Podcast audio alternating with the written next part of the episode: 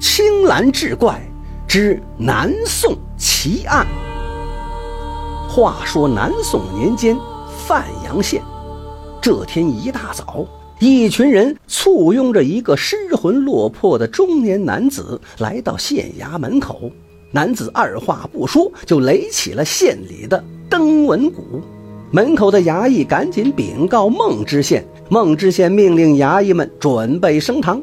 一切准备就绪，孟知县在公堂上正襟危坐，一拍惊堂木，喝道：“来人，把击鼓告状之人带上堂来。”两个衙役领命而出，中年男子被带进来大堂跪下。孟知县问道：“你叫什么名字？有何冤屈？”那中年男子答道。回禀大老爷，小人名叫赵大喜，今天来状告本县的王贵阴奸不成，逼死我妻赵李氏。说完，失声痛哭。孟知县一听是人命案，不由得皱了一下眉头，问道：“你仔细说来。”赵大喜抹了抹眼泪，道：“启禀老爷，小人本是个走街串巷、挑担卖货的货郎，五年前娶妻赵李氏。”这半月天公不作美，连日降雨，我生意不好，以致家中柴米告罄。娘子无奈，昨日晚上去隔壁王贵家想借些钱救急。他去的时候还好好的，回来时候却是满面泪痕。我问他因何如此，娘子说王贵答应借钱，只是要我娘子好好侍奉侍奉他，对他动手动脚是百般轻薄。我娘子不答应，与王贵撕扯起来，最后跑回家里。我听完十分气愤，安慰娘子到半夜，最后说明日我去找王贵理论，娘子才肯点头。然后我夫妇二人就休息了。谁知道今早有人砸门，告诉我说我娘子吊死在王贵家门口。我出门一看，果然娘子在王贵家门口上吊了。大老爷。我娘子是被那王贵羞辱、羞愤以极才自杀的，还请青天大老爷为草民做主。孟知县听完问道：“是谁最先发现你娘子的尸体吊在王贵家门口的？”赵大喜道：“是卖早点的孙中发，此时他就在堂外。”孟知县看了一眼两边衙役，道：“来人，把孙中发带上来。”衙役们领命，不一会儿，引着孙中发跪到堂下。孟知县见孙中发到了，问道：“堂下跪的可是孙中发？”那人答道：“回大老爷，正是小人。”孟知县又道：“你来说说，是什么时间，又是如何发现赵李氏吊死在王贵家门口？”孙中发答道：“ 启禀老爷，我今早去十字街口出摊时，经过王贵家。”见有一女子吊在他家门框上，我上前一看，原是赵大喜的娘子，然后就赶紧去告诉了赵大喜。孟知县听完点了点头，心想这案子八成正是那王贵逼奸不成，致赵李氏羞愤自杀。于是冲衙役道：“去把王贵拿来。”衙役们领命而出，半个时辰把王贵捉到堂下。只见王贵哆哆嗦嗦跪在堂下，还没等孟知县开口，就大呼冤枉。孟知县见王贵不等自己问，就开始喊冤，不禁火撞脑门，举手一拍惊堂木，喝道：“大胆王贵！人家妻子去你家借钱不成，反而遭你调戏，如今吊死在你家门口，还有孙中发指证，你还想抵赖吗？还不如实交代！”王贵听完，磕头如捣蒜，回答道：“大老爷呀，昨日晚上那赵李氏确实来过我家，但是却不曾提及借钱之事。赵李氏来我家，只是与我聊了聊家常，然后就走了。至于为什么会在半夜吊死在我家门口，小人确实不知啊。”孟知县听完王贵的话，觉得是漏洞百出，完全是敷衍自己，于是道：“你这刁民，人家妻子为什么夜里上你家和你聊家常？分明是说谎。看来不用刑，你是不肯招了。来人，先打他二十大板！” 衙役们领命上前一脚蹬翻，抡起板子，噼里啪啦就是二十大板。再看此时的王贵，已然是皮开肉绽。疼得他嘴唇发白，额上冷汗直冒。孟知县见打完了，又问王贵：“如今你肯说实话了吗？”王贵无奈地点了点头，跪在堂下，有气无力地说道：“老爷，我与那赵李氏本是相好。昨日赵李氏夜里找我温存，之后赵李氏哭着对我说，他身染疾病，时常心口疼得死去活来。郎中说可能命不久矣。这次是他最后找我，算是道别。”我当时也十分伤心，但是也没有办法，就让赵李氏回家了。可是不知道怎么的，今天早上他就吊死在我家门口了。老爷，我与那赵李氏本就是相好，他怎么可能因为我调戏他自枪呢？还请老爷明断呐！赵大喜听了王贵这番话，怒不可遏，赶紧冲着孟知县磕头道：“大老爷，王贵此人实在可恶，不仅对您狡辩，而且我娘子都已经死了，他还要玷污他的名节，请大老爷为小人伸冤呐！”孟知县见王贵还在狡辩，又要用刑，旁边的师爷见状，赶紧附耳道：“老爷，不能再用刑了。”我看到王贵身体单薄，怕他挨不住。他要是死在堂上，这事也不好申报呀。不如先退堂，请个郎中医治一下，等他好点了再审。孟知县觉得师爷说的有道理，于是宣布把原告、被告押入大牢，择日再审。退堂。县衙外面看热闹的人一听退堂，也哗啦一声散了，只有一个人还站在原地未动。此人不是别人，正是那大名鼎鼎的提刑官宋慈。原来那宋慈和孟知县是同乡还是同窗？此次办事路过范阳县，就想来拜访一下。早上刚从驿馆来到县衙门口，就赶上孟知县正审案。看孟知县正忙，宋慈就没有让人通报，而是站在人群里，想看看自己这个昔日的同窗手段如何。没想到孟知县是个糊涂官，审理命案居然连验尸的环节都省略了，只顾在堂上自说自话，看得宋慈直是摇头。此时，宋慈见孟知县退堂了，连忙让手下人去通禀一声。孟知县知道后，亲自出门迎着宋慈进了县衙。两人在后院内宅分宾主落座后寒暄几句，宋慈直入主题，问孟知县：“孟兄，今天你审案子的时候，我在人群里都看到了。你认为此案是否真如那赵大喜所说，他娘子是因为被王贵羞辱了，最后才在王贵家门口上吊呢？”孟知县听完，捋了捋胡子，道：“不瞒贤弟，我认为此案应该是铁案。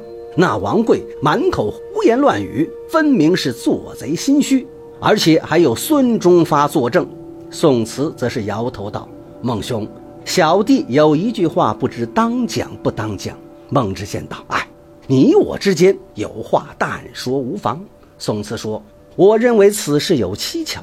那王贵被用刑后。”辩称与那赵李氏是相好，我认为不一定是假话。寻常人在那种情况下，应该是死不招供，或者直接认罪。突然编出这番话来，显然不合常理。孟知县听到这话，眉头一挑，道：“那依老弟的意思，这王贵是被冤枉的。”宋慈说：“我现在也不敢断言。这样，你与我带上仵作。”现在去赵大喜家验尸，这才是命案的重中之重。你意下如何？孟知县听完，点头道：“嗯，正合我意。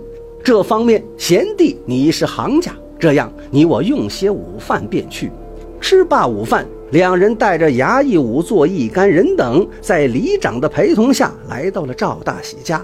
此时，赵大喜还在牢中。宋慈等人进了赵大喜家。找到了赵李氏的尸首，命人在院中搭起席棚，将尸体放在席棚里，自己亲自和仵作一起验尸。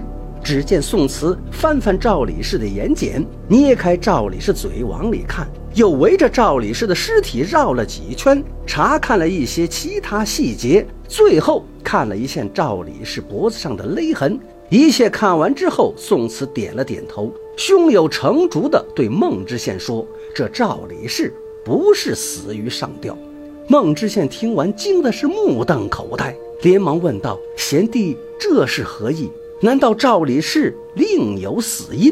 宋慈没有回答，而是让仵作拿出银针，捏开赵李氏的嘴，顺着喉咙往下探，直接刺入赵李氏的胃部。拔出来后，命人用白布包好。等了片刻，打开白布，只见银针尖部往上半寸，已经变黑。宋慈又让仵作拿来皂角水清洗银针发黑的部分，黑色竟然不退。孟知县看了这一切，又催问宋慈。宋慈道：“孟兄，你看，死者脖子上有一道勒痕，表明看上去似乎是活着时候上吊造成的，实则不然。”凭我多年的经验，人若上吊而死，脖子上的痕迹紫而发黑，入肉半寸；而赵李氏的勒痕却呈红色，也没有很深的入肉痕迹。说完，宋慈又捏开赵李氏的嘴，继续说道：“人若因为上吊而死，死前咽喉受力，不能吸气，其舌根必然前移，死后僵硬，就会保持现状。所以，往往吊死的人死后会吐舌头。”但是现在赵李氏的舌头位置与常人无异。宋慈又从赵李氏头部绕到侧身，拿起赵李氏的手，接着道：“你看赵李氏的指甲根部发黑，眼睑充血，这是砒霜中毒的典型症状。我刚才为了验证，专门让仵作用银针试了他的食道，果然正如所料。最后你们看看赵李氏穿的鞋子，干干净净。”我记得赵大喜在堂上供述，还没来得及处理赵李氏的尸身，就来报案。但是来的时候我们走的路泥泞不堪。后来我问衙役原因，是因为半夜曾经下了一场雨。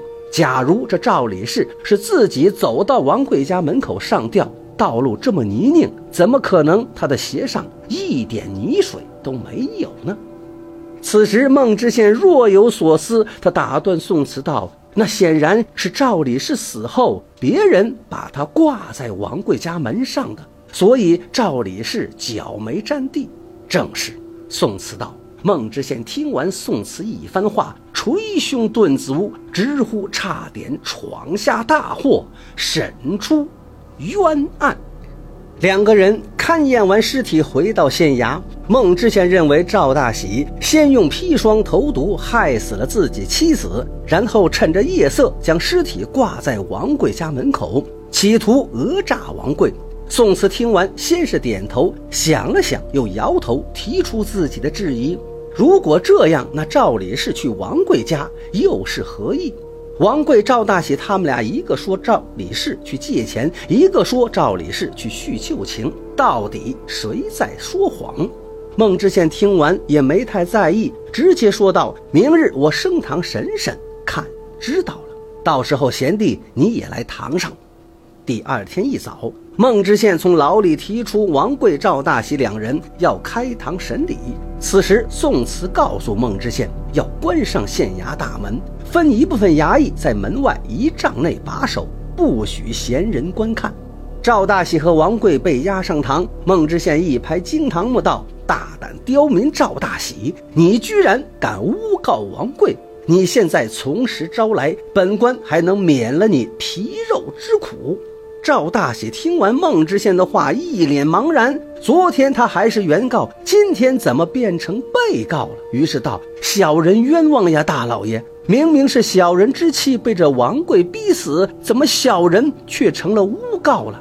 孟知县听完赵大喜的狡辩之词，勃然大怒，恶狠狠道：“你冤枉！”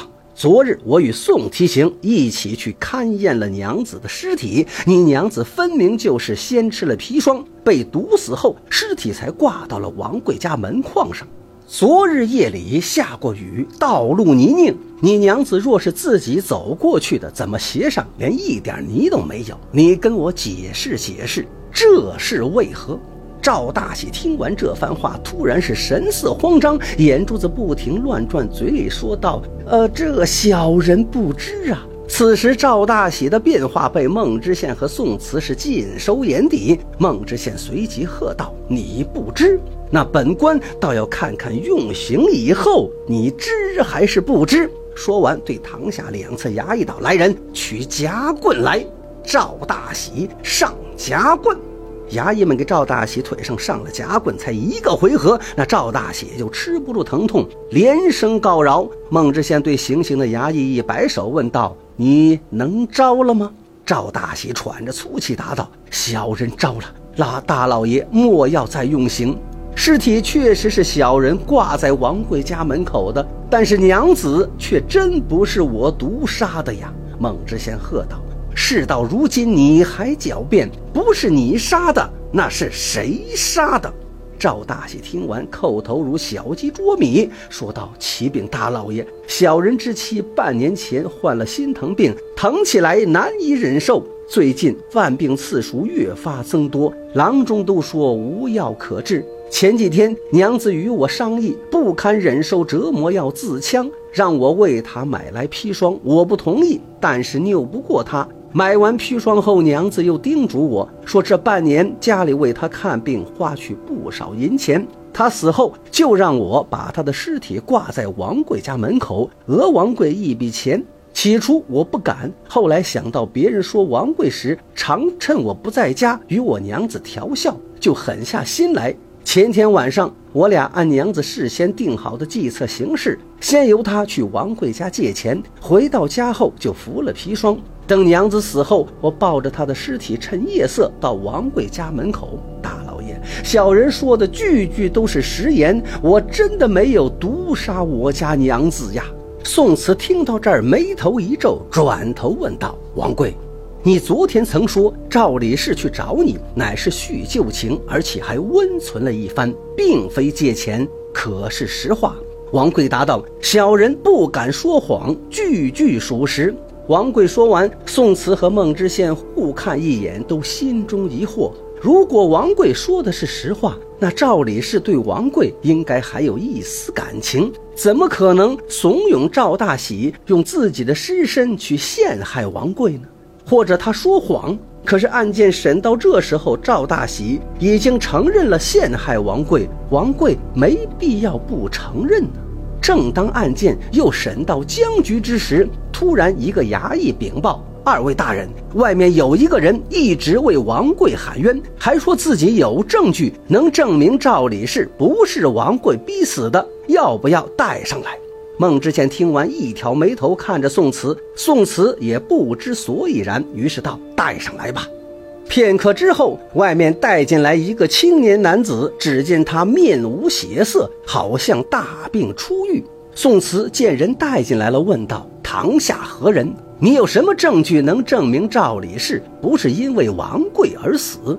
只见那人跪在堂下，从怀中掏出一封信，递给衙役道：“我是赵大喜的堂弟赵忠镇。”这是我嫂子赵李氏一个月前让人送给我的一封亲笔信，信上写的可以证明王贵是被冤枉。这里插一句话：原来宋慈和孟知县审案的时候关了县衙大门，赵忠镇在县衙外看不到里面的情况。他根据昨天的形势判断，这孟知县今天定然要治王贵一个逼害良家妇女的罪过，所以进来开口就为王贵喊冤。不知道赵大喜是已然招认了。那衙役将信呈给孟知县，只见信中写道：“吴书忠镇，贱妾本是个识文断字的大家闺秀，后来造化弄人，家道中落，无奈嫁给你兄大喜。”奈何你兄是个不知情趣的闷瓜，时常冷落于我，只知道挑担卖货。嫁给他这几年，我就似嫁给个木头人。幸好有你体贴贱妾，不枉费了我疼你一场。只是这几年，因为你与我这般，耽误了你的婚事。如今贱妾害了这心疼之病，已经无药可救。临死前想为你谋一笔银子，好为你日后娶妻做个准备。思量许久，贱妾终于有了计较。你收信后，我某日会服下砒霜自枪，然后让你堂哥把我挂在邻居王贵家门上，栽赃给王贵。王贵是个有钱人，县太爷一定会判王贵赔钱，并且治罪。等你堂哥拿到钱，并且王贵被行刑后，木已成舟，你到时可以状告你堂哥用毒谋害了我，栽赃王贵，请求县太爷验尸。县太爷经过勘验后，必然要捉拿你堂哥，治他死罪。我与那闷瓜上无老下无小，等你堂哥被问了死罪，他得到那笔钱以及他的所有财产，按律都该由你这个堂弟来继承。贱妾最后能为你做的就是这么多了，你千万不能妇人之仁，辜负了我一片苦心。到时一定要按计行事。随信给你烧了一个香囊，是贱妾亲手所做，你务必随身携带。等我死后，你若是思念于我，可以用香囊睹物思人。可怜只愿贱妾命短，不能与你长相厮守，在此。诀别负心人，宋慈和孟知县看完落款负心人后，心里是阵阵发凉。宋慈将信收好，交给衙役，感叹道：“好一个不知廉耻的歹毒妇人！”赵忠镇见两位大人看完信后，连忙说道：“两位大人。”我接到此信，一开始以为嫂子只是说些气话，发发牢骚，没想到昨日居然真的听说我堂兄赵大喜将王贵告上公堂。小人心里几番挣扎，始终是过意不去，最后决意来到堂上为那王贵喊冤。王贵和赵大喜听完是目瞪口呆，万万没想到两个人原来都被那赵李氏算计了。事情清楚之后，宋慈下来公堂，搀起了赵忠镇，拍了拍他的肩膀，说道：“你虽然与你嫂子有苟且之事，但总算良知未泯。你这次……”话说到一半，赵忠镇身上一股奇怪的香味让宋慈不禁提了提鼻子，然后一脸疑惑地问道：“你身上这是什么味道？怎么闻起来如此怪异？”赵忠镇提起袖子闻了闻，随即涨红着脸说：“这这是我嫂子信中说送我的那个香囊的味道，我一直带在身上。”宋慈听完，捏起赵忠镇玄关，号了号脉，又让他把香囊拿出来给自己看。赵忠镇哪敢不从，从怀中掏出香囊递与宋慈。宋慈接过香囊，闻了闻，就觉得香味上冲，闻了几下就开始头脑发晕。思索片刻，又叫衙役拿来一个盛满水的茶杯。衙役拿过来之后，宋慈把香囊撕开，将里面的香料粉末倒入水中，用手指头搅了一搅，只见枯黄色的粉末进了茶杯里，被宋慈一搅，那水居然变成了深红色。宋慈点了点头，对堂上的孟知县说道：“果然没错，事情很清楚了。这个女人真不是一般的歹毒。”他是想让王贵、赵大喜、赵忠镇，凡是和他有染的人，都给他陪葬。堂上所有人听完宋慈这一句话，都是一脸的茫然。孟知县问道：“此话怎讲？”宋慈道：“赵李氏与王贵和赵忠镇都有奸情，他患病后自知时日无多，于是设下毒计，要害死这三个人，一起陪葬。”首先，赵李氏安排赵大喜买来砒霜，交代给赵大喜毒计，让赵大喜用自己的尸身陷害王贵，然后自己去王贵那儿叙旧情，温存一番，给赵大喜制造去借钱的证据。赵大喜上当，来到县衙诬告王贵，这样王贵因为逼良致死，免不了脖子上要挨一刀。然后赵李氏给赵忠镇写了这封信，让赵忠镇等王贵行刑后再去揭发赵大喜诬告之罪，让孟知县你针对性的验尸，验尸结果肯定能证明王贵是被冤枉的。此时如果事情照他预想的发展，你孟知县因为之前误判处决了王贵，那么为了掩人耳目，必然也要再致死赵大喜。说完，宋慈把手中的香囊举在胸前晃了晃，说：“最关键的一环就是在这个香囊上。赵李是最后随信送给赵忠镇这个香囊，实际是个毒囊，里面装的根本不是香料，而是医书上记载的毒药三寸红。”在制作炷香的过程中加入少许三寸红，点燃就可以起到驱蚊的效果。但是这么大的剂量，长期让人直接去闻，那必然要引发慢性中毒，最后致人于死地。我刚才给赵忠镇号脉，发现他脉象中已有中毒之症。他让赵忠镇随身携带香囊，就是想利用香囊最后毒死他。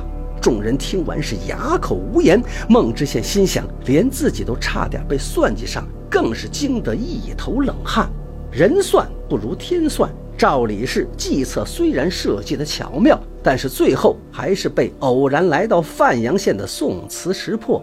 案件到此已经水落石出。这后来被尊称为法医界鼻祖的宋慈，利用自己高超的验尸技巧以及精湛的医术，戳穿了毒妇的阴谋，拯救了三条人命。这正是应了那句话：“法网恢恢，疏而不漏。”